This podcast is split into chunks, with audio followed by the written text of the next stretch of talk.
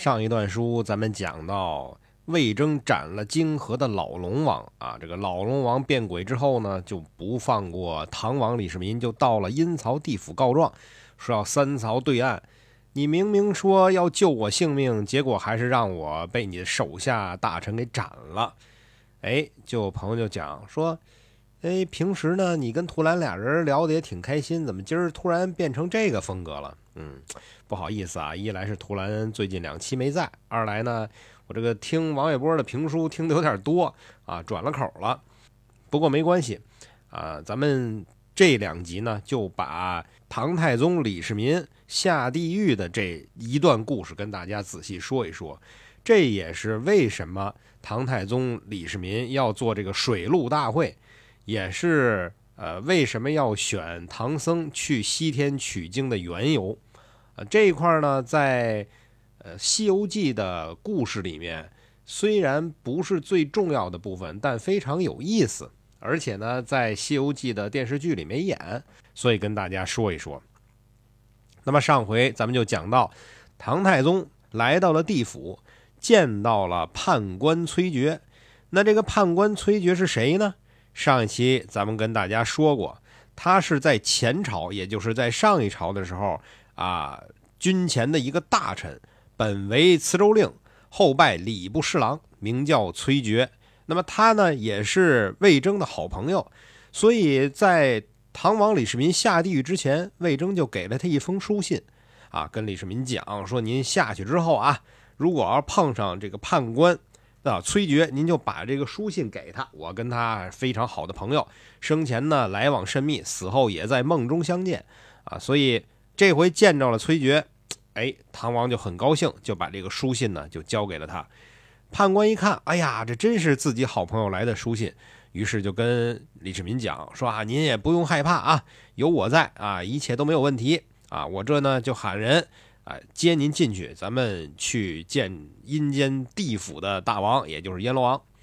那二人正说着话呢，就见着旁边有一对青衣的童子，拿着床幡宝盖。这个床幡宝盖是什么东西呢？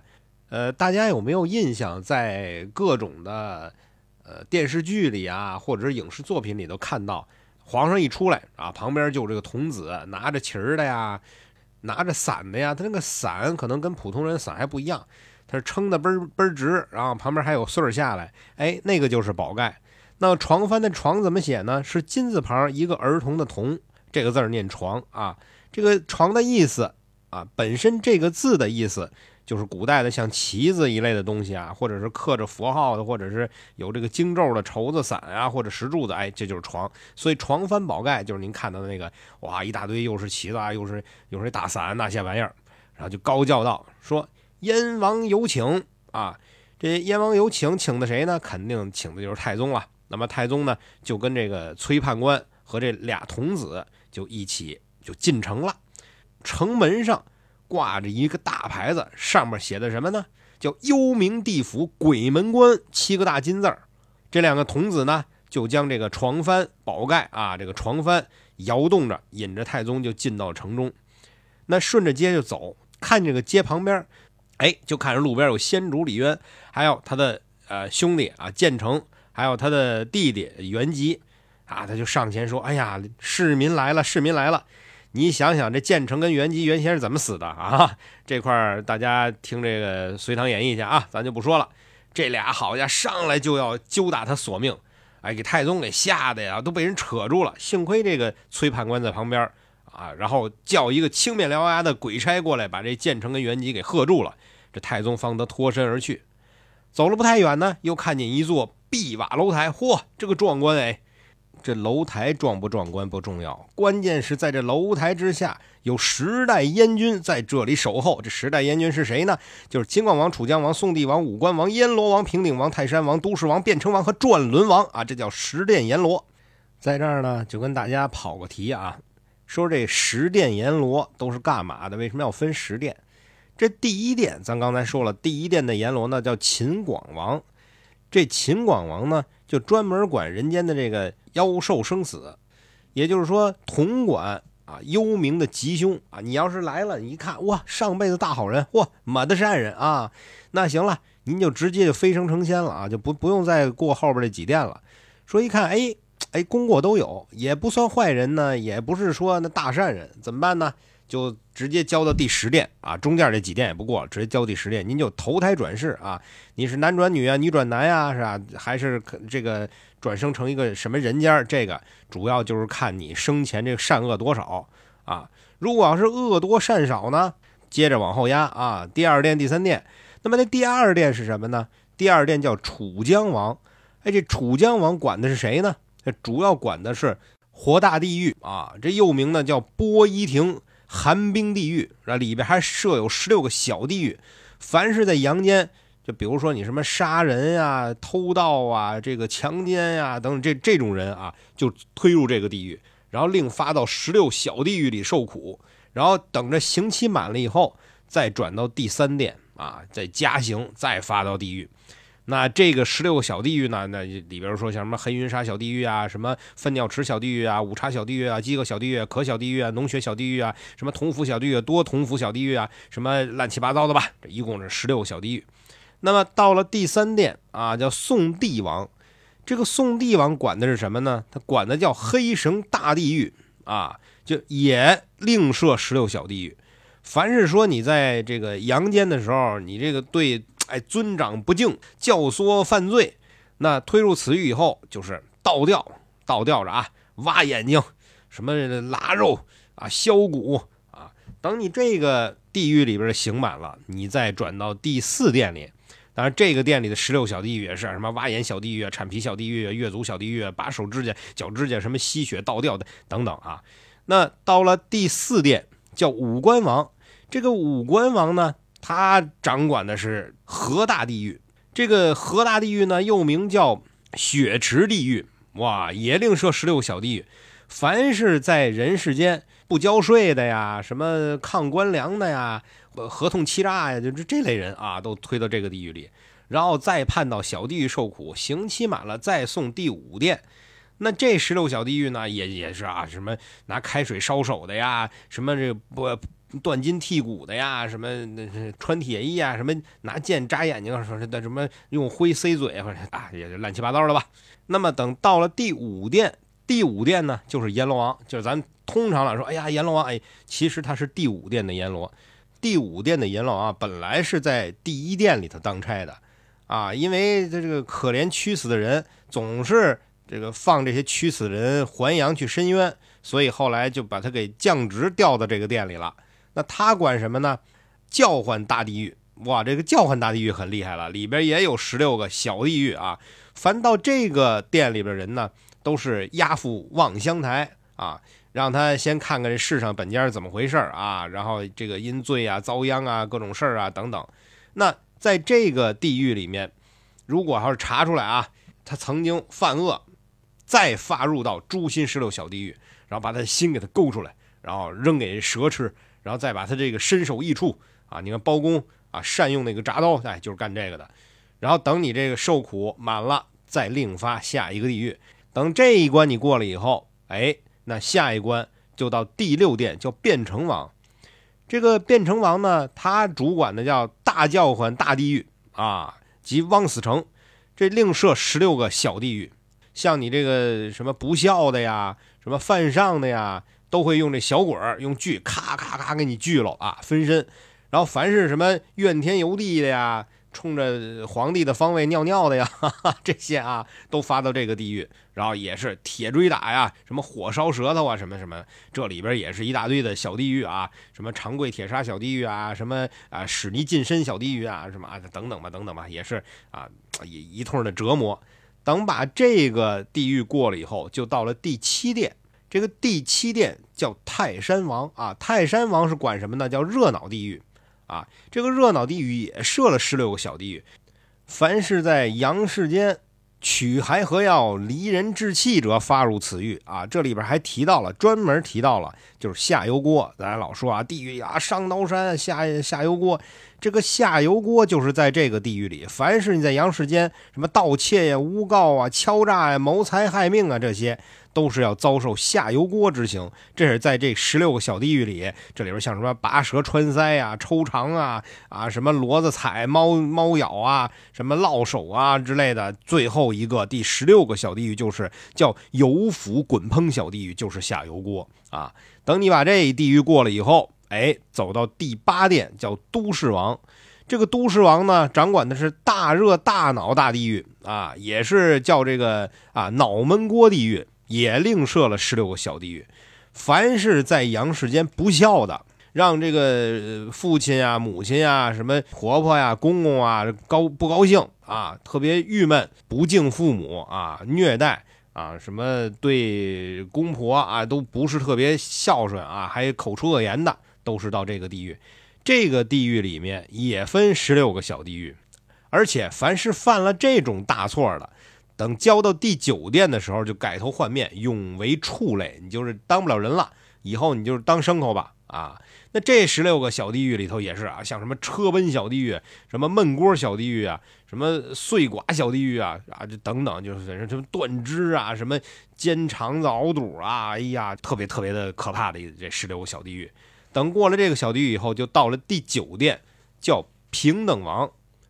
这个平等王小地狱呢，主要管的是丰都城这铁网阿鼻地狱啊，也另设十六个小地狱啊，每一个殿都另设十六个小地狱，专门管什么呢？在阳世间杀人放火的啊，凡是处斩刑的、绞刑的、被正法的人都到这个地狱里，然后用空心的这个铜桩把咔咔往上一绑。然后山火焚烧，所以这这个地狱也非常的可怕啊。那这十六小地狱呢，就是什么敲骨啄身啊，抽筋扒皮，什么这个让乌鸦吃心肝，让狗吃这个肠子肚子肺，拿拿热油往身上泼，呃等等等等吧，也是非常的可怕。那这个小地狱之后，就到了第十殿，第十殿呢叫转轮王。第十殿呢，基本上就不再负责这乱七八糟这种东西了，他专门管各个殿分到这儿的鬼魂，分别善恶，核定等级。哎，这个时候就发到四大部洲去投生了。再投生，你是做男的呢？你是当女人呢？还是你是富贵命啊、贫贱命啊等等？哎，在这个时候就给你分了。而且它不光是给你分着投胎变成人，你还有可能会投胎变成什么乱七八糟的，什么卵生的、胎生的、湿生的，啊，朝生暮死的这种啊，这种小虫也有可能。然后等罪满之后呢，再复人生，哎，投或者投胎到蛮夷之地等等啊，当时的这个说法，凡是发往投生的。都先押到孟婆那儿，孟婆神嘛，啊，在孟婆那儿先灌了迷汤，让你把前生的事儿一忘，然后投胎重新成，啊，是人呀，是畜生啊，就再说这一块呢，跟大家插这么一小段好，你想，这十殿阎罗往你面前一站，那是何等的威压呀！太宗呢，就是非常的谦让啊，谦逊，也不敢往前走。这十殿阎罗就说呢。说陛下是阳间的人王，我们是阴间的鬼王啊啊！理所当然，你也不用太过谦虚啊。太宗就说：“哎呀，这个朕已经到了你们这个管辖的地界了，也也不敢跟他再论什么阴阳人鬼之道了。但是客气之后呢，就跟十王分别施礼，进了阎罗殿啊，分宾主落座。哎，过了一会儿，这秦广王呢，也一拱手就说：说这个泾河的龙王啊。”告诉您说，您许了救他，这怎么又给他杀了？这怎么回事啊？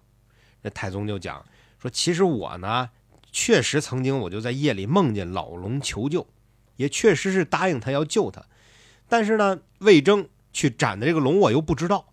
我当时就在店里头拉着他下棋，哪知道他往桌上一趴，做梦就把龙给斩了，对吧？这个我也确实是管不了，而且那龙王呢，也确实该死。这么说也不能算是我的错吧？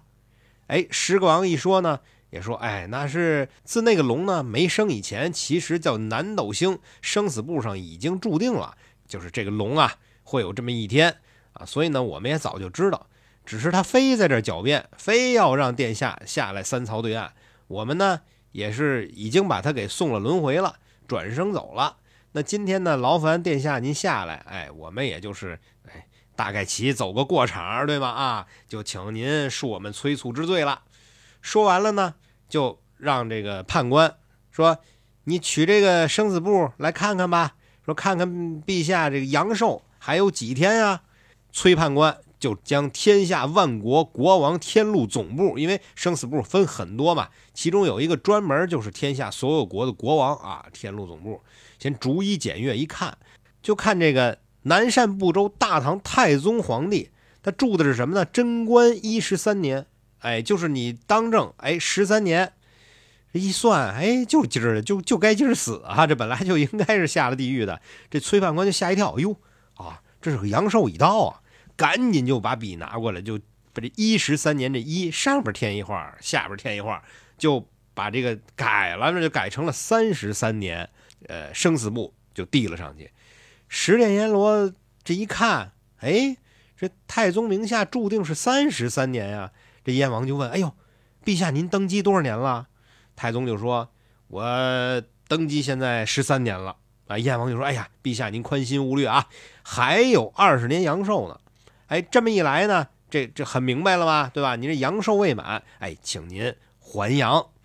太宗一听，哎，躬身致谢，啊，心里很高兴。十殿阎罗呢，就派这崔判官啊、朱太尉二人说：“你送太宗还阳。”太宗出了森罗宝殿呢。又起手问十殿阎罗，说：“朕宫中这个老少这些人现在还还安好吗？”啊，十王道：“哎呀，都安好，放心吧。啊，就是唯独是玉妹啊，这公主好像是哎，快快到阳寿了。”太宗又再拜，就问：“那我回到阳间之后，我我我拿什么酬谢各位啊？啊，我我也就是能能给你个拿个瓜果梨桃的。”这个十个十殿阎罗呢，就一笑，说：“我们这儿啊，什么都有，但是你说的这瓜果，我们这儿有冬瓜、西瓜，就是没南瓜。”哎，太宗就说：“那没问题啊，啊，朕回去我给你送来呀，马上送来。”哎，说完之后，作个揖就走了。话说这个太尉啊，拿着一手引魂幡在前面引路，崔判官呢就在后边跟着保着太宗，就出了幽司。那太宗举目而看。哎，不是来时候这条路啊，就问判官说：“不对吧？我来时候好像不是这么走的呀。”判官就说：“哎，没事儿啊，您放心，这阴司里边有这么一条规矩，就是不走回头路，对吧？叫有去路无来路。如今呢，我送您回去，咱们就走这个转轮藏出身啊。一则呢，请陛下也游一下、游玩一下地府；另外一则呢，哎，就是叫陛下呢转脱超生。”太宗没辙呀，就只能跟着他们俩走。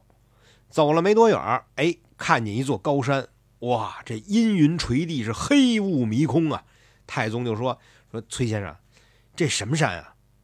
这山就是幽冥背阴山。”哇，太宗心里就有点害怕，说：“那这幽冥背阴山，我去的去不得呀？”判官讲：“陛下，你宽心啊，有我引着您，没大事儿。”太宗呢，战战兢兢的就随着二人就上的山了。抬头一看，嚯！只见这个山，那相当的崎岖啊，到处都是大石头，各种的怪石啊，而且呢也是非常的高。这不是阳间能够看到那种山啊，你看着就满泛着阴气到处都是荆棘啊，鬼怪，耳朵边上一点点说有生气的声音都没有，就看见这鬼妖到处乱行。阴风习习，这黑雾漫漫，这黑雾都哪来的呢？全是鬼呀，或者阴兵啊，那嘴里头往外吐出来的这个黑雾。哇，这一看高低错落，全是怪石，也没有什么景色。倒是山也有，峰也有，岭也有，洞也有，涧也有，只不过就是山上不长草，寸草不生。这峰呢也没有那么高，峰不插天，岭呢也不能走人，洞呢啊也也容不下什么。这个山涧里头也没有水，这岸前面皆是魑魅魍魉，这岭下边全是各种神魔，这洞里边收的全是野鬼，这涧底下藏的全是恶魂。哇，这山前山后啊，牛头马面，到处的喧哗，这个恶鬼穷鬼对着啊哭啊叫啊，太宗吓得就浑身就哆嗦呀，啊，全靠这判官保护才过了阴山。过了阴山之后，再往前走。又走过了啊几个衙门地儿啊，一处处都是哇，到处都哭啊喊呀，恶鬼惊心啊。太宗就问说：“现在咱们这走到哪儿了？怎么就怎么还是这么恐怖阴森啊？这判官就说：“这儿就是阴山背后一十八层地狱。”哎，太宗说：“啊，十八层地狱都是哪十八层啊？这十八层我再跟您从头说起来，可就远了去了。像什么吊金玉呀，什么幽王玉啊，火坑玉啊，寂寂寥寥是。”悲悲惨惨，烦烦恼恼，接近是生前做下千般的业，死后通来受罪名。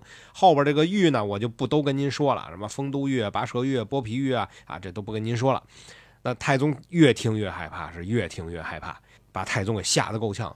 再往前走，哎，就看见了一伙鬼卒，啊，就是鬼兵啊，就拿着这个床幡啊，路旁跪下就讲，叫桥梁使者来接判官。上去就起来吧，上前指引着太宗从金桥而过。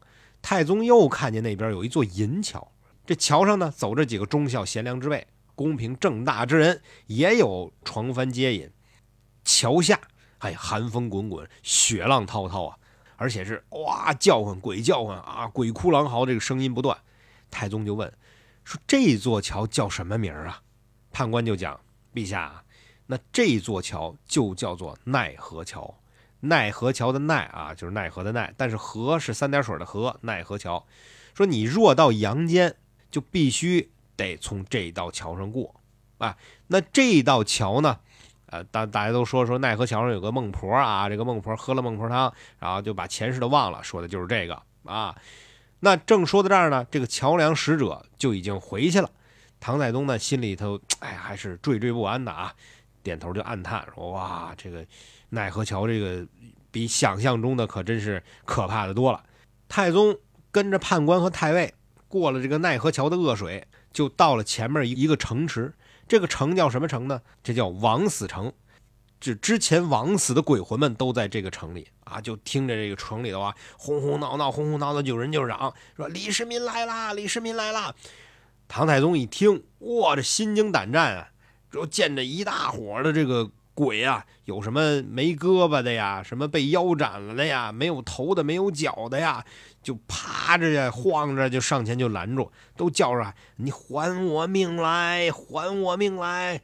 吓得这李世民是躲躲藏藏，赶紧叫着崔先生救我，崔先生救我！判官就讲说：陛下，这些人都是六十四处烟尘，七十二处草寇，众王子众头目的鬼魂。都是枉死的鬼魂啊，无守无管，没法超生，而且呢也没钱没盘缠，都是孤魂恶鬼。这个 您这么大一皇上，您您得得些钱财给他们，我才能救得了您呢。太宗说实话啊，这会儿就很郁闷。呃，你说到这儿来，我身上身无分文，你说让我拿钱给，拿什么给呀？对吧？你说我是我空身到此，空身到此，我来的时候也没带钱呀，我哪来的钱呢？这判官就讲。说陛下这样啊，阳间有一个人，他有有很多的这个啊金银财宝，而且呢，他这个金银财宝是我们阴间可通用的金银财宝，就在我阴司这寄放着。陛下你呢可以立一个约定，我给你做一个担保，他这个银子我可以借他一库出来，您散给这些恶鬼，您过去以后你再还给他。太宗一听。那我要到了阳间，我是人王啊，对吧？这这天下都是我的，那没问题呀。就问那这这人谁呀？判官就说，这个人是河南开封府的人士，姓香名良，他有十三库的金银在阴间啊，其实就是人家积的阴德呀。说陛下要是借他的这些到阳间还给他就行。太宗特别高兴啊，就非常高兴的就跟这个呃判官呀就写了一个借钱的文书。啊，借了这个金银一库，让太尉就赶紧就往前散一散，放一放。哎，判官跟太尉呢，就把这些银钱都放给这些孤魂野鬼啊，说行了，你们拿了钱的啊，赶紧这有盘缠了，赶紧走吧。这你看他这阳寿还没到啊，我这领着他还魂，你们赶紧该干嘛干嘛去啊。等他到了阳间呢，做一个水陆大会，给汝等超生啊，别再生事了。水陆大会。就是从这儿定下来的啊，那众鬼听了之后呢，得了金银，那也就算了，就都退下去了。判官呢，就让太尉接着摇动这个引魂幡，领着太宗就出了王死城，奔上平阳大路，飘飘荡荡而去。咱们书说简短，从王死城出来之后，就来到了下一关，叫六道轮回之所。在这里呢，就见那腾云的身披霞帔。啊，受禄的腰挂金鱼，僧尼道俗，走兽飞禽，魑魅魍魉，滔滔都奔走在那轮回之下，各行其道。唐王就问说：“这什么意思呀？”嗯，判官就跟他解释：“陛下，您这是明心见性，您就把这个都记下来。记下来之后呢，你要传到阳间，让阳间人都知道，这就叫六道轮回。这六道轮回里呢，行善的啊，生化仙道啊；尽忠职守的呢，这超升到贵道。”啊，贵就是富贵的贵，行孝的呢，再升到福道啊，有福气；公平的呢，叫还升到人道；积德的呢，转升到富道，这个富是富裕的富；恶毒的呢，沉沦到鬼道。啊，唐王听说之后呢，赶紧点头啊，善哉善哉。但实际上，这里的六道轮回，咱还跟大家跑过题，在呃佛教里面的六道轮回跟这六道轮回两回事儿。佛教里的六道轮回呢？是天道、阿修罗道、人道、畜生道、恶鬼道、地狱道啊，分这六道轮回。根据你上一世的这个善业、恶业多少来分你这一世去哪儿。所以在佛教里边的这个六道轮回，也正是我们通常你听这个很多的佛教徒讲，我过午不食。这过午不食怎么来的？也是从这儿来的，因为每一道都有自己。这个进餐的时间，你看天道、阿修罗和人道，基本上就到中午了。到中午之后，底下下午像什么畜生道、恶鬼道、地狱道是他们吃饭的时间，对吧？你是人，那你就只能在上午把饭吃完。所以这是过午不食的来历啊。这个咱就说远了，咱还说回到这个唐王。那这个判官呢，就送唐王直接到了超生贵道门，就拜呼唐王说：“陛下啊啊，从这儿您出去。”啊，我就不跟着您走了啊！让这个朱太尉呢再送您一程。哎，唐王赶紧就谢谢。哎呀，先生啊，这个有劳先生远涉。判官就讲说：“陛下到了阳间，嘱咐您一定记得，千万千万要做一个水陆大会，要超度那些无主的冤魂。你可千万千万别忘了。如果要是阴司里无抱怨之声，阳间哎一切都是太平之庆。如果说您要是不做这个。”水陆大会，这些鬼魂再捣起乱了，我可就管不了了啊！这言下之意啊，我可就管不了了。唐王呢就一一准奏，辞了崔判官，就随着朱太尉这闯入门里来。这个门里边呢，就一匹海流马啊，这个安安桥啊，什么都都哎非常齐备，就请唐王上了马。太尉呢左右扶持，马行如箭，很快就到了渭水河边。就见水面上有一对金色的鲤鱼。在这水里头啊，翻波跳斗的，就在这玩儿。唐王见了呢，很喜欢啊，就贪看不舍。这太尉就说：“说陛下，赶紧走啊，趁着早，赶时辰的进城去呢。”这个唐王呢，就只顾着看着好玩，就不肯往前走。太尉就直接咔一脚，还不走？你等什么？扑通一声，就把唐王给踹河里去。从河里直接就脱了阴司，就回到了杨氏。书说简短，在宫里头现在正干嘛呢？乱得一塌糊涂啊！唐王已经走了好几天了，宫里这些大臣，像什么段志玄呀、马三宝啊、程咬金啊，像秦叔宝啊、啊徐茂公啊、这胡敬德呀等等等等，房玄龄、杜如梅等等等等，就这些文武大臣，保着东宫的太子与皇后啊等等这些人，就在这白虎殿上就举哀，而且呢。正在准备要晓谕天下，要扶一个太子登基。这个时候，魏征在旁边就拦着，使劲拦着，说：“可千万不行，千万不行啊！千万不要扶太子登基，我王必还魂也。太宗李世民他会活过来的啊！可千万千万。”许敬宗就讲说：“魏丞相言之甚谬啊！你说的可不对呀。自古有云叫泼水难收，人事不返。”那怎么可能人逝去以后还能再啊再再还魂呢？你这个蛊惑人心啊，这妖言惑众了。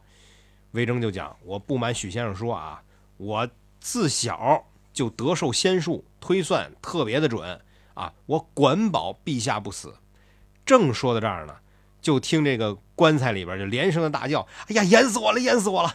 好嘛，吓得文武百官这个心慌啊，吓得这些人是骨软筋麻、战战兢兢、痴痴哑哑。哇，把这一座白虎殿就就感觉像拆了一样啊！胆儿大的能往前还能坚持一下，胆儿小的都吓散了啊！基本上都没人敢扶灵了。多亏啊有这胆儿大的，像这徐茂公啊啊，像这个秦琼啊啊，这都是比较有胆儿的，上前来扶着棺材，赶紧叫说：“陛下有什么放不下的，你赶紧说啊，别装神弄鬼的啊！您再伤了别人。”魏征就讲：“ 哎呀，不是弄鬼啊。”这陛下还魂了，你还不赶紧把棺材盖打开？结果大家七手八脚的把这棺材就给打开了。哎，打开一看，果然见这个唐太宗李世民坐在里边，还那叫：“哎呀，淹死了，淹死了！赶紧谁把我捞上来呀？”这个茂公等等呢，就上前就扶起了太宗，说：“陛下，你醒了啊！我们都在这护驾呢，也不敢大声说啊。”唐王这才睁开眼睛一看，啊，一口气。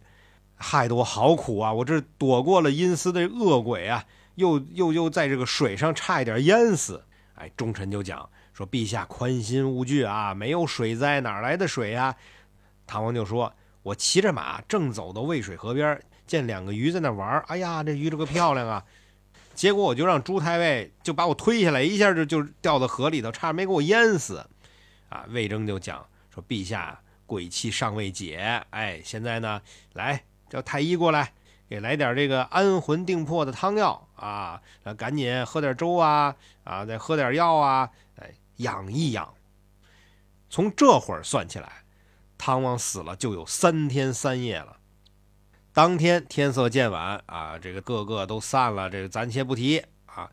咱们单说太宗，喝了汤药，安神定魄之后啊，又喝了很多的粥啊，被众臣扶着进了寝宫。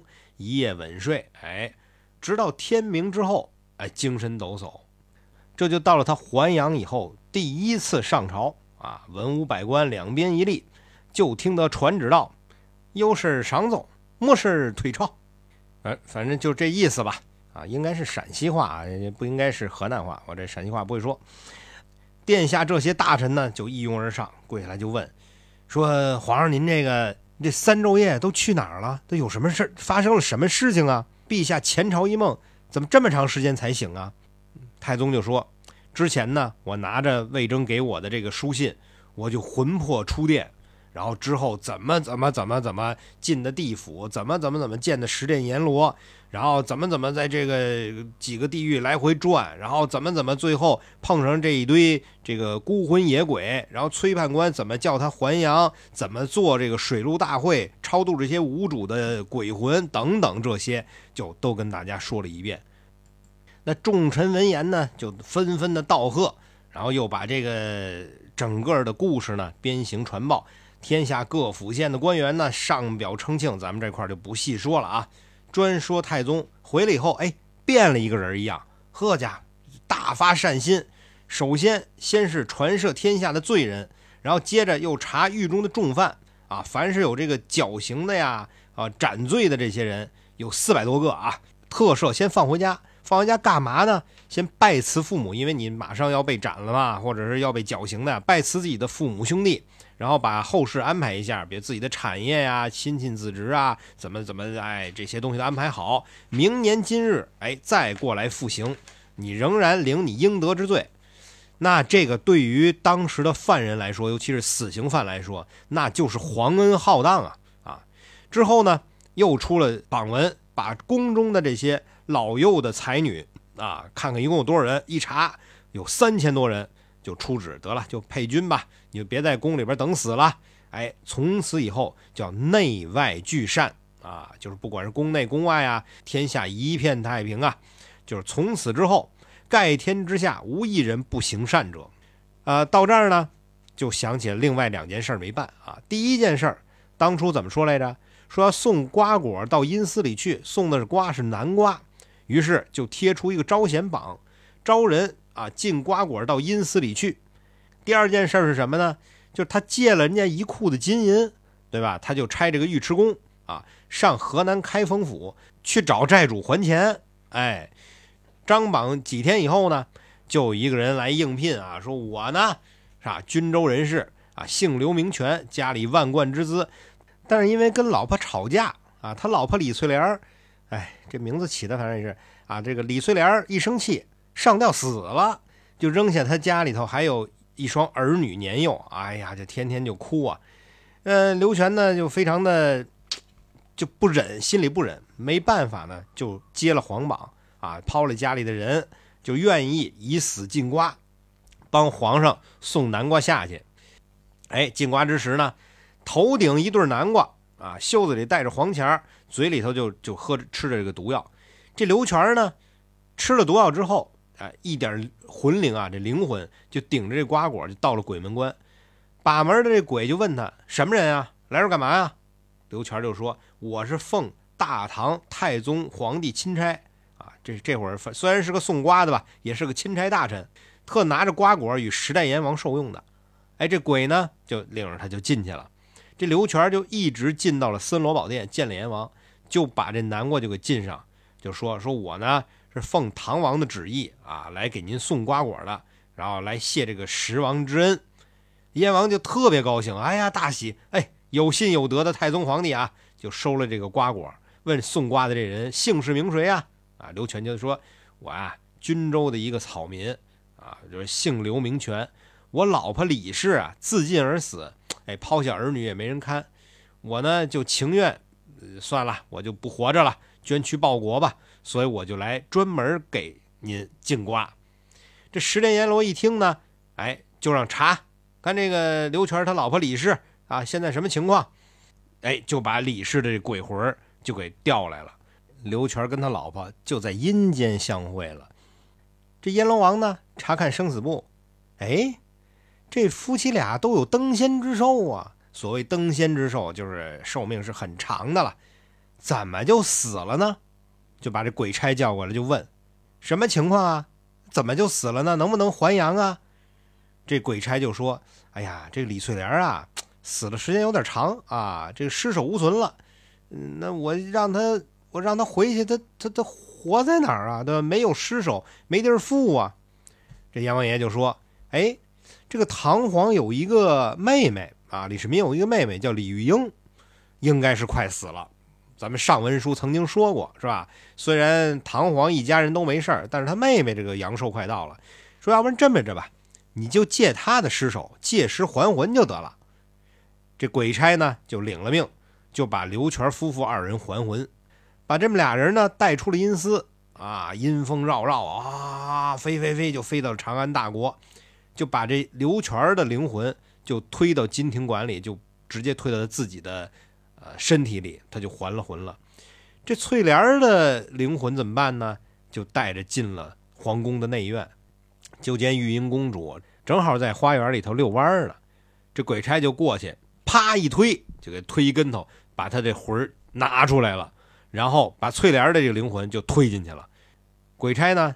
抓着玉英的灵魂，直接就回转阴司啊！这块咱就不说了，咱还说的这宫院里边啊，这丫鬟们啊一看，哎呦呀，公主这一下一个跟头摔那儿了啊，赶紧就抱到金銮殿，说：“哎呀，这是公主娘娘摔死了！”哎呦，皇后大惊啊，赶紧就报太宗。太宗一听完了以后，哎，叹一口气，这事儿呢，我倒是问过十代阎罗，说这个家里人都怎么样啊？他就说都没事儿啊，就是玉妹可能是这阳寿不多了，哎，说果然是如此，所以呢，他也不是显得特别的惊慌失措，就跟着宫里人一起就到花园里来看，就看这公主吧，还微微有气。唐王就说：“哎，别哭别哭，哎，说不定还能活。”上前就给她扶起来，哎，扶着头就叫，说：“醒醒啊，妹妹，醒醒啊！”这公主呢？就突然间一翻身，叫道：“丈夫慢行，你等我一等。”哎呦，太宗吓了一跳，说：“妹妹，妹妹，我啊，我，我，我在这儿呢啊！”这公主抬头看了一眼：“你谁呀？你抓我干嘛？”“我是你皇兄啊，这个是你皇嫂啊。”公主就说：“我有什么皇兄皇嫂啊？我娘家姓李，我叫李翠莲，我丈夫叫刘全啊，两口都是军州人士。然后我这三个月前怎么怎么样啊？后来怎么丈夫怎么怪我怎么着？然后我就一上吊就死了。然后我撇下了一双儿女。然后怎么怎么样？我后来到阴司啊，我丈夫去阴司送瓜果。然后燕王爷怜悯我们，放我们回来。然后这个他在前面走，我在后边追没追上？然后绊了一跤，等等等等，就把这一串都说了。哎，太宗一听，哎呀，这一下摔坏了，这脑子摔出问题来了吧？啊，那赶紧御医啊，御医。过来，来给给喝药，喝药，不行，赶紧啊，送安定医院，这就疯了呀！这简直是。太医给公主喝药，咱们就不说了啊。再说到唐王，唐王在殿上收到了奏折，说那个进瓜果的刘全还魂了，在朝门外等旨呢。嚯！唐王大惊，死来活来，赶紧传进来，哎，就把刘全就给招进来了。刘全匍匐在地，唐太宗就问道：“说你这个？”进瓜果这事儿怎么样了？刘全就说：“说我顶这瓜果啊，就走到鬼门关，上了森罗殿，见了十代阎王，把瓜果奉上啊。我就跟这个十代阎王讲，就说我王啊殷勤致谢之意啊，怎么怎么怎么怎么样。燕军就非常高兴，就说：哎，您可真是一个有信有德的太宗皇帝。唐王就问：那你在阴司还见着什么了？刘全讲。我也没怎么转悠啊，也没看见什么，就只是这个燕王爷问我说：“你哪儿的人呀？姓什么叫什么呀？”然后我就把我们家这这档子事儿全说了啊。我老婆啊，怎么因为跟我吵架就上吊死了，然后我来进瓜等等。然后他就把我老婆给叫过来了，哎，我们就在这个孙罗店就见着面了。后来说一看生死簿呢，说我们夫妻都不该死，所以就让这个阴差呀送我们回来。我在前面走呢，我老婆在后边跟着啊，过来还魂。嗯，我是活了，但是我还不知道我老婆现在怎么样。这唐王就一惊，那燕王可曾说你妻什么呀？刘全就说，燕王倒是也没说什么，就是听这鬼使说说李翠莲归阴日久，尸首无存。然后燕王就说说唐玉妹李玉英应该来了，说要不然就叫李翠莲。就是借李玉英的尸体去还魂吧，臣也不知这唐玉妹是什么地方，这家住何处，还还没去找呢。唐王一听，哎，满心欢喜，就说：“我当初跟阎罗王曾经问过宫中之事，他就说呢，我这老幼上下都没什么事儿，唯恐玉妹啊，这个阳寿可能不多了。刚才玉妹在花荫下摔死，我刚才一扶，呃，把她叫醒，她就嘴里说。”丈夫慢行，等我一等，我就只以为他是摔傻了，又问详细的呢，哎，他说的话倒跟你说的是一样的。魏征在旁边听过，就说：“哎，呃，玉妹可能真的是阳寿不足了。那如果他要真是说醒了后说的是这番话，那应该就是刘全的老婆借尸还魂这个事儿。哎，这事儿也是有的。那要不然请公主出来，看他有什么话说呗。”唐王一想，也行啊，哎。那我刚才让太医去给拿药去，现在怎么样了？就让旁边的女眷就进去请。这公主呢，就在里边乱嚷嚷：“我吃什么药啊？这哪是我家呀？我家是清亮的瓦屋啊！好家伙，哪像你们这这大房子花里胡哨的？你放我出去，放我出去！”哎，正嚷嚷着呢，就见四五个女官、两三个太监扶着她，哎，就扶到了殿上。唐王就问：“你可认得你丈夫吗？”雨英说：“嗯这这什么话呀？”我俩从小长大的结发夫妻，我怎么会不认得他呢？唐王就叫内官搀他下去。那公主下了宝殿，见到刘全，一把就扯出：“丈夫，你哪儿去啊？你怎么不等等我？我摔了一跤，被这些没道理人就把我给围住了，这怎么弄啊？”这个刘全听他说的话，还真是他老婆说话的那个语气语调，可是见这人呢，又不像他老婆长得那样，也不敢认。哎，唐王就一番的感慨。说实在的，在这件事上啊，唐王还真是一个有道的君王啊，他就把他这个玉妹就许配给了刘全啊，又一大堆的嫁妆啊、衣服啊、首饰啊，全都赐了刘全就跟陪嫁一样。哎，又赐他永远都不用这个当差，就让他领着玉妹就回去了。这夫妻俩呢，哎，谢了恩，高高兴兴就走了。你想这刘全还不错啊，送了一趟瓜，哎，把自己老婆变成了玉妹，自己。成了当朝驸马，哎，是件好事儿。正所谓是人生人死是前缘，短短长长各有年。刘全进瓜回阳世，是借尸还魂李翠莲。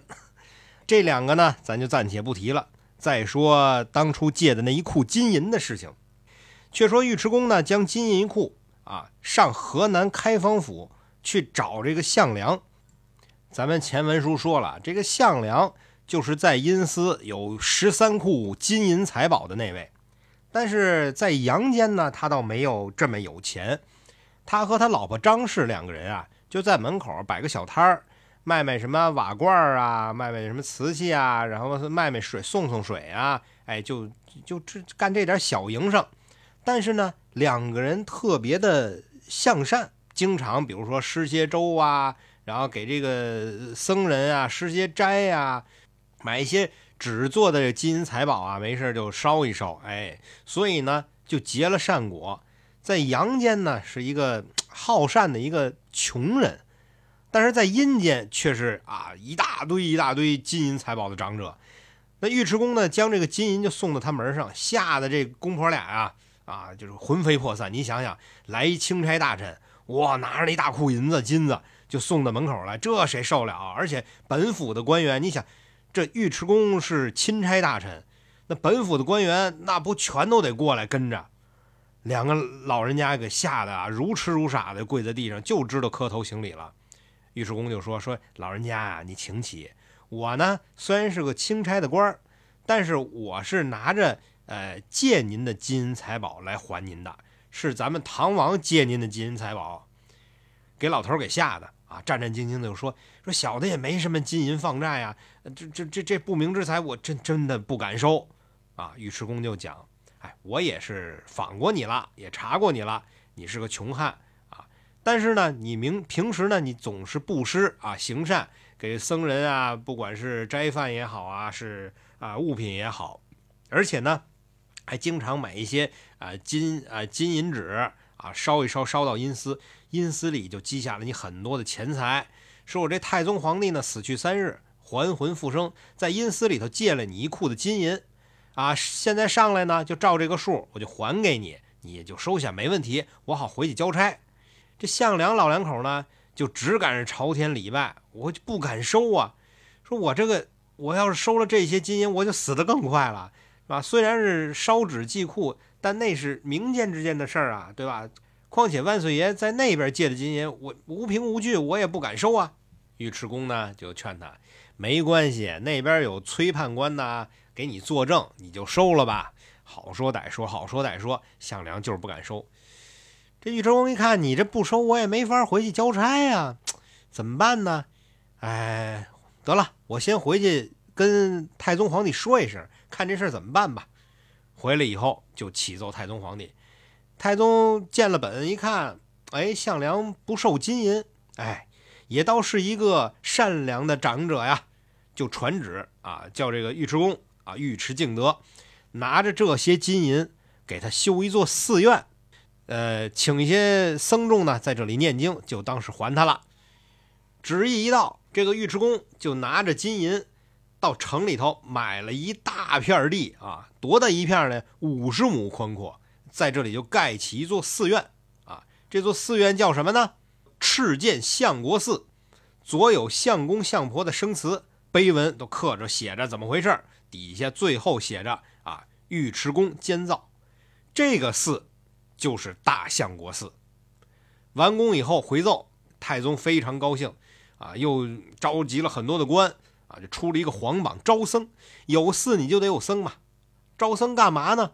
就修建水陆大会，哎，超度冥府的孤魂，榜行天下。各处的官员都推荐当地的有道的高僧到长安去做会。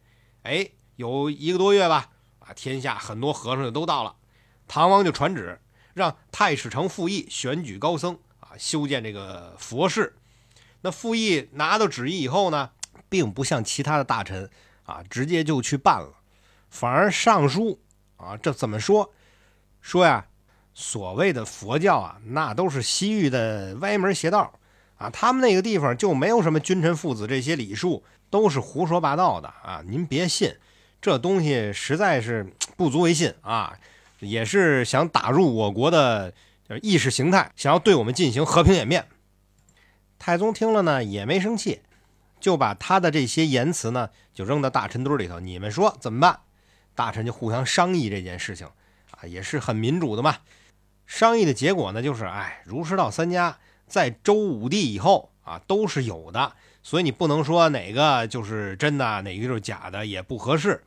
自此就出了法律，有毁僧谤佛者断其臂，就是你要是敢你再说这个佛教怎么怎么样，毁僧啊谤佛，就砍一个胳膊。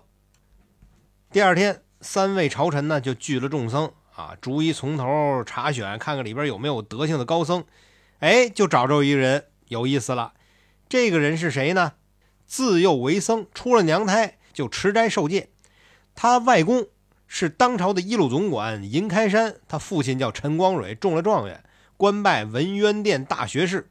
啊，一心不爱荣华，只喜修持寂灭。哎，听到这儿您就知道这人是谁，就是唐僧。这唐僧本来就是唐朝的一个僧人啊，其实就是玄奘。哎，就把这个玄奘给选出来了。玄奘呢，就拜旨而出，就到了这化生寺里边，聚集的很多的和尚啊，打造了这个这个禅榻呀，什么等等，选了大小名僧，一共是一千两百名，分派上中下三堂。那黄道良辰呢，就开启做这个七七四十九天的水陆大会啊，太宗皇帝和文武国戚皇亲啊，就全都到这个会上来听佛法。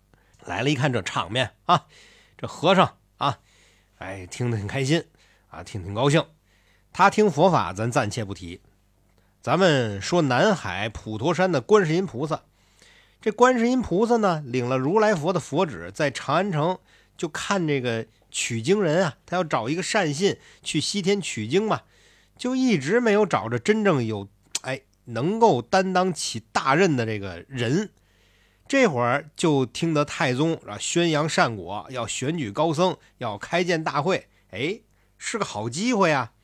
又看见呢，法师的坛主是江流儿，江流儿就是就是玄奘法师嘛，江流儿他的小名儿。而这江流儿的身份，咱们上次讲过了，他是金蝉子转世。这金蝉子转世可是观音菩萨引着他转世的，观音菩萨就非常高兴啊。就拿着这佛赐的宝贝，就捧上长安。这佛赐的宝贝是什么宝贝呢？啊，前文书咱们曾经说过，一个袈裟，一个锡杖，三套箍。这三套箍不说了啊，这是观音菩萨的挚爱。后来金箍收了红孩做了善财童子啊，就在观音的座下。那金箍呢，收了熊瞎子，给观音看门护院。紧箍给了孙悟空啊，一直让孙悟空保着唐僧去西天取经，所以这三套箍啊，菩萨直接揣在怀里就不动了，只拿了锡杖和袈裟到街上假装去卖。当然，到街上去，观音菩萨不能捧个玉净瓶，拿个柳枝直接啊闪着金光就上街，这不行啊啊！他就跟木吒俩人就化成了两个赖和尚。啊，穿的也破啊，长得也赖，这么着跟疯子似的俩俩和尚，就拿着这两样东西到街上去卖。街上呢，就僧人看见就问，说：“哎，俩和尚，你这个两样东西卖多少钱呀？”菩萨就讲：“我这袈裟值五千两，锡杖呢值两千两，一共是七千两。”这和尚一看，你这疯子，疯和尚。什么玩意儿就七千两？你这两样东西七千两，好家伙，你穿长生不老吗？你穿能长生不老吗？你穿上就成佛了，那还值了。若非如此，这东西你卖不成。啊，菩萨呢也不跟他争吵，就跟木吒接着往前走。哎，走走了不远哎，就到了东华门跟前儿，就碰到了宰相萧雨。啊，这宰相萧雨刚散朝而回，就是刚下了班啊，在前面呢，有一大堆人开道嘛，人家宰相嘛，哎，这菩萨呢也也不避让啊，直接就当街马了当间，就拿着袈裟，就照着宰相就走过去了。这宰相把马勒住一看，嚯，这个袈裟哎，艳艳生光啊，看着就是好东西，就问手下人说：“哎，你问问那卖袈裟的要多少钱？”这菩萨就说：“我这袈裟呀五千两，锡杖呢两千两。这萧雨就说：“这有什么好处啊？你卖这么高的价钱？”菩萨讲说：“袈裟呢有好处，有不好处，有要钱处，有不要钱处。”萧雨就问：“那何为好处？何为不好？”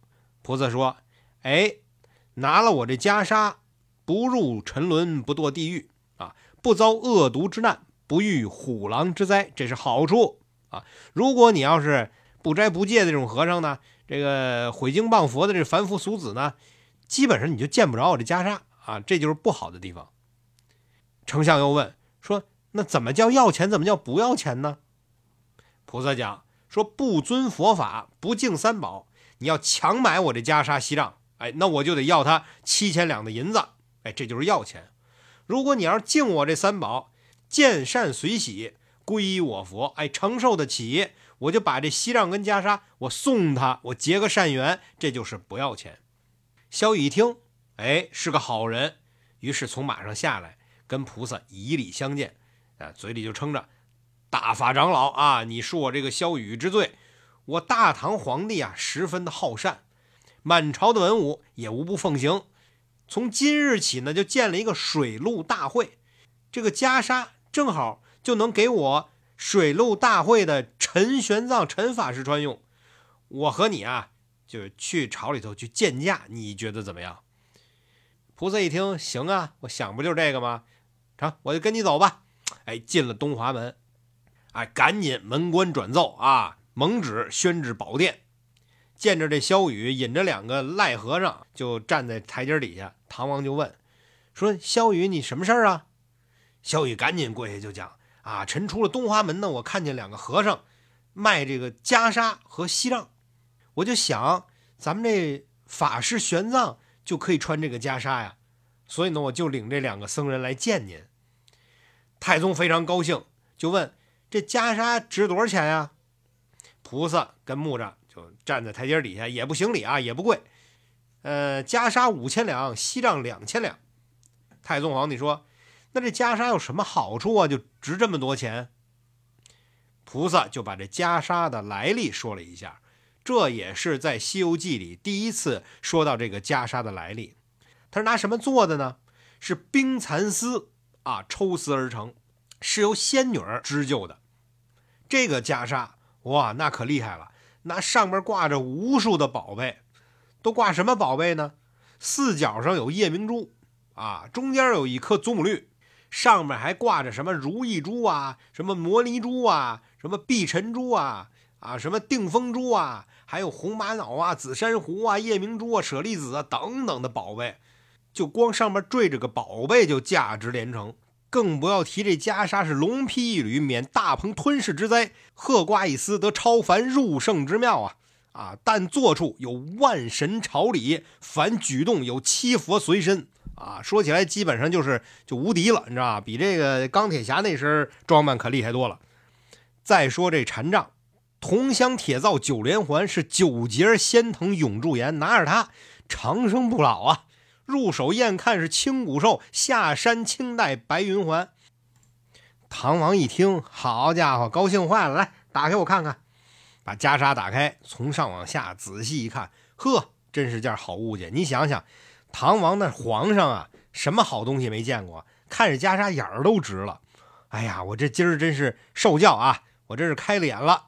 那我要买您这件宝贝，给我化生寺玄奘去穿。呃，您要件多少钱啊？我我给您把钱付上。菩萨听完了以后呢，跟这个木吒啊双手合十，哎，道了一声阿弥陀佛，躬身上奏。既然是要给有德行的啊，那么贫僧呢情愿就送他了，我就不要钱了。说完了，哎，也不失礼，扭身就走。这唐王赶紧就是，哎，萧雨，你赶紧拦住拦住，就已经是欠身立于殿上了。你想想，皇上啊，这会儿自己都站起来了，这已经是很很很大的一个面子啊。就问说，你原来说袈裟要五千两，西杖要两千两，哎，你见着我呢就说不要钱。那你也不能，这好像是我是倚仗着我这个皇上的身份，我强要你的物件，对吧？这对我也脸上无光啊。对，这么着，我还照你原价给你钱啊，你就别推辞了，行不行？这菩萨一挥手啊，贫僧有愿在先，我刚跟你说了啊，本来就说如果有敬重三宝，见善随喜，皈依我佛，不要钱，我愿送给他。那么今天呢，看着陛下呢，您这是明德正善啊，敬我佛门，而且又是给高僧来穿，宣扬大法，那我就不要钱，就是送给你的啊。贫僧就愿意留下此物啊，拜拜，扭身就走。唐王见他哎说的也是非常的诚恳，就非常高兴啊，就让这个光禄寺大摆宴宴啊，直接是素席，就表示酬谢。菩萨呢也不搭理，也不吃，哎，扭身走了。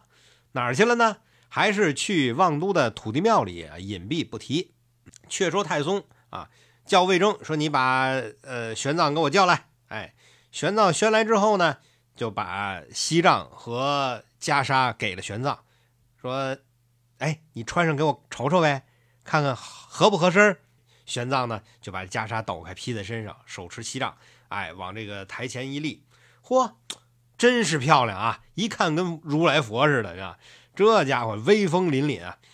当时这文武百官在阶下喝彩，哎，太宗也是喜不自胜吧，就让玄奘穿了袈裟，拿了宝杖，又赐了两队仪仗队啊，叫他在大街上风风光光的往寺里头去，就跟中了状元游街那个样子差不多。这回去呢，玄奘就是哎再三的拜谢，在大街上呢轰轰烈烈，摇摇摆摆。这一点都不像一个得道高僧啊！在我看，在这长安城里，不管是做生意的呀，啊，公子王孙呀，文人墨客呀，啊，大男小女的呀，都看着夸奖，嘿，好法师啊，真是一个活罗汉下降，是活菩萨临凡。玄奘呢，一直到了寺里啊，僧人都下榻来迎，一看他披着袈裟，拿着这锡杖，呵，感觉都是地藏王来了，嚯，这大家纷纷的上前施礼。玄奘呢，上殿。哎，礼佛一炷香，又对众人呢啊讲了讲这个圣恩浩荡，各归禅坐。这一天可就过去了。转过天来还得念经啊。哎，唐玄奘就在这个水陆大会上念一会儿《寿生度王经》，又念一会儿《安邦天宝传》，又念一会儿叫《劝修宫卷》。这菩萨呢挤过人群，就挤到跟前来，就拍着这个宝台啊，大声叫唤：“嘿，那和尚！”你这念什么玩意儿？就会念些小乘的教法，你会念点大乘教法吗？玄奘一听，这个懂行啊，这个这这不是一般人啊，赶紧就翻身跳下台来，就对菩萨哎深施一礼：“阿弥陀佛，老师傅，多有得罪，多有得罪。这之前的这些僧人呢，讲的也都是小乘佛法，我这也不知道大乘佛法如何呀。”菩萨就说：“你这个小乘佛法呀，渡不得亡者超生。”只能糊弄糊弄这大老百姓，阳间的人啊，你给他讲讲也就是了。这已经死了这些，你渡不了。我有大乘佛法三藏啊，能超亡者升天，哎，能修无量寿身啊。正讲到这儿的时候呢，旁边这个思乡的巡堂官就赶紧奏唐王说的：“哎，法师正那儿讲法呢，哎，讲的好处。”两个赖和尚呢就把法师扯下来乱说胡话。唐王就赶紧来来抓来抓来，我看看什么情况。许多人就把这二僧就给围住，就推进了法堂，见了太宗。那个僧人呢，也不施礼，是也不拜，仰面冲着唐皇就说：“呃，殿下，你问我何事啊？”哎，唐皇一看，我认得呀。哎，你不是昨天送袈裟那和尚吗？菩萨说：“是啊。”太宗就说：“你既然来这儿听，你就应该吃点斋饭就得了。你干嘛跟我这法师乱讲，扰乱我经堂啊？”啊，你这不是误我的事儿吗？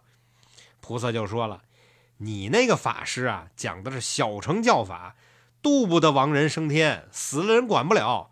我这儿有大乘佛法三藏，才能渡得亡者脱苦，寿身无坏。”太宗一听，那合着之前我们这全白念了是吗？得，那您那有大乘佛法在哪儿呢？菩萨就说了。在大西天天竺国大雷音寺，我佛如来处，能解百冤之结，能消无妄之灾。那太宗就问：“那你记得吗？”菩萨说：“我当然记得了。”哎，太宗非常高兴啊。那法师，要不然您您上台讲。这菩萨带了木吒飞上高台，可不是爬上高台啊，而且飞上高台就踏祥云，直至九霄，现出了救苦救难观世音菩萨的本尊，托了一个玉净瓶，拿着柳枝儿，好，左边是木吒慧岸，拿着棍子，精神抖擞。好家伙，你想想，突然间一个大观音在九霄云外立于长安之上，这好家伙，唐王赶紧朝天礼拜啊，众文武跪地焚香啊，好家伙，这寺里边的这些僧尼俗道啊，个个全都是跪地就拜。哎呀，菩萨，观音菩萨，好菩萨呀，这还了得了？连太宗在底下满朝文武嘴里全念着：“哎呀，南无观世音菩萨，南无观世音菩萨。”就这时候啊。这唐皇都没忘了，赶紧叫吴道子给我照个相，赶紧把菩萨给我照下来。吴道子多厉害呀，直接咔描下菩萨真相啊，描下菩萨的真身。所以当时观音菩萨留在长安的那个画像，吴道子现场给画的，知道吧？观音菩萨呢也没说站着云端给你讲经说法，哎，歘一闪就没了，飘下来这么一张简帖啊，飘下一张纸，哎，上面有几句诗写的非常明白。说礼上大唐君，西方有妙文，程途十万八千里，大成尽殷勤。此经回上国，能超鬼出群。若有肯去者，求正果金身。这太宗一看完这条子，得了得了，都别念了啊，别念了，都起来吧，都起来吧。你们念也白念，对吧？这不是说的很清楚吗？咱们得取了大成经来，哎，重新再念，重修正果。呃，你们里边谁愿意领旨上西天拜佛求取真经啊？哎，问到这儿，旁边闪过一个法师，啊，直接往地下一跪，贫僧不才，愿效犬马之劳，与陛下求取真经，保我王江山永固。书中代言，跪地是人谁呀？玄奘法师啊！哎，玄奘法师这么一跪，太宗非常高兴，赶紧过去把玄奘法师亲手扶起来。法师果能尽此忠贤，不怕路途遥远，跋山涉水，朕情愿与你结为兄弟，好嘛？结为兄弟呀，这就相当于你就当了皇上的弟弟了。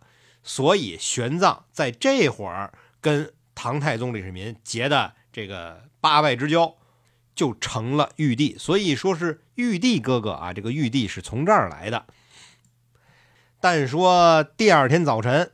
正好是赶上了吉日啊，出行的吉日，太宗呢就聚集文武，写了取经的文牒，用了通行的宝印，把玉帝法师啊宣到宝殿。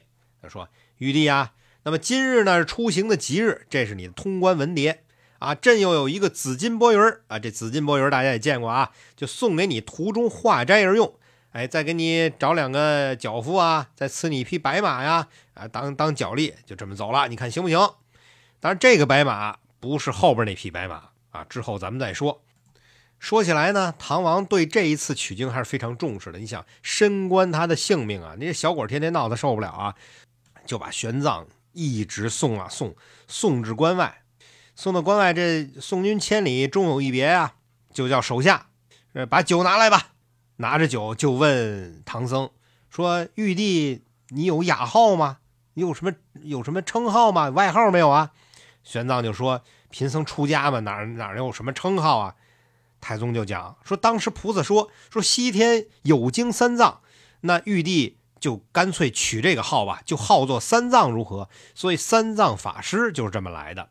那玄奘呢，谢了恩啊，接了御酒，就说：这个皇上，你看酒吧，僧家头一戒，那贫僧呢也不会饮酒嘛。”那太宗就说：“今日之行比其他的事儿可不一样，这个是素酒，只饮此一杯，以尽我这个践行之意。”这三藏也不敢不受啊。那皇上给你酒你不喝，那奈了得了？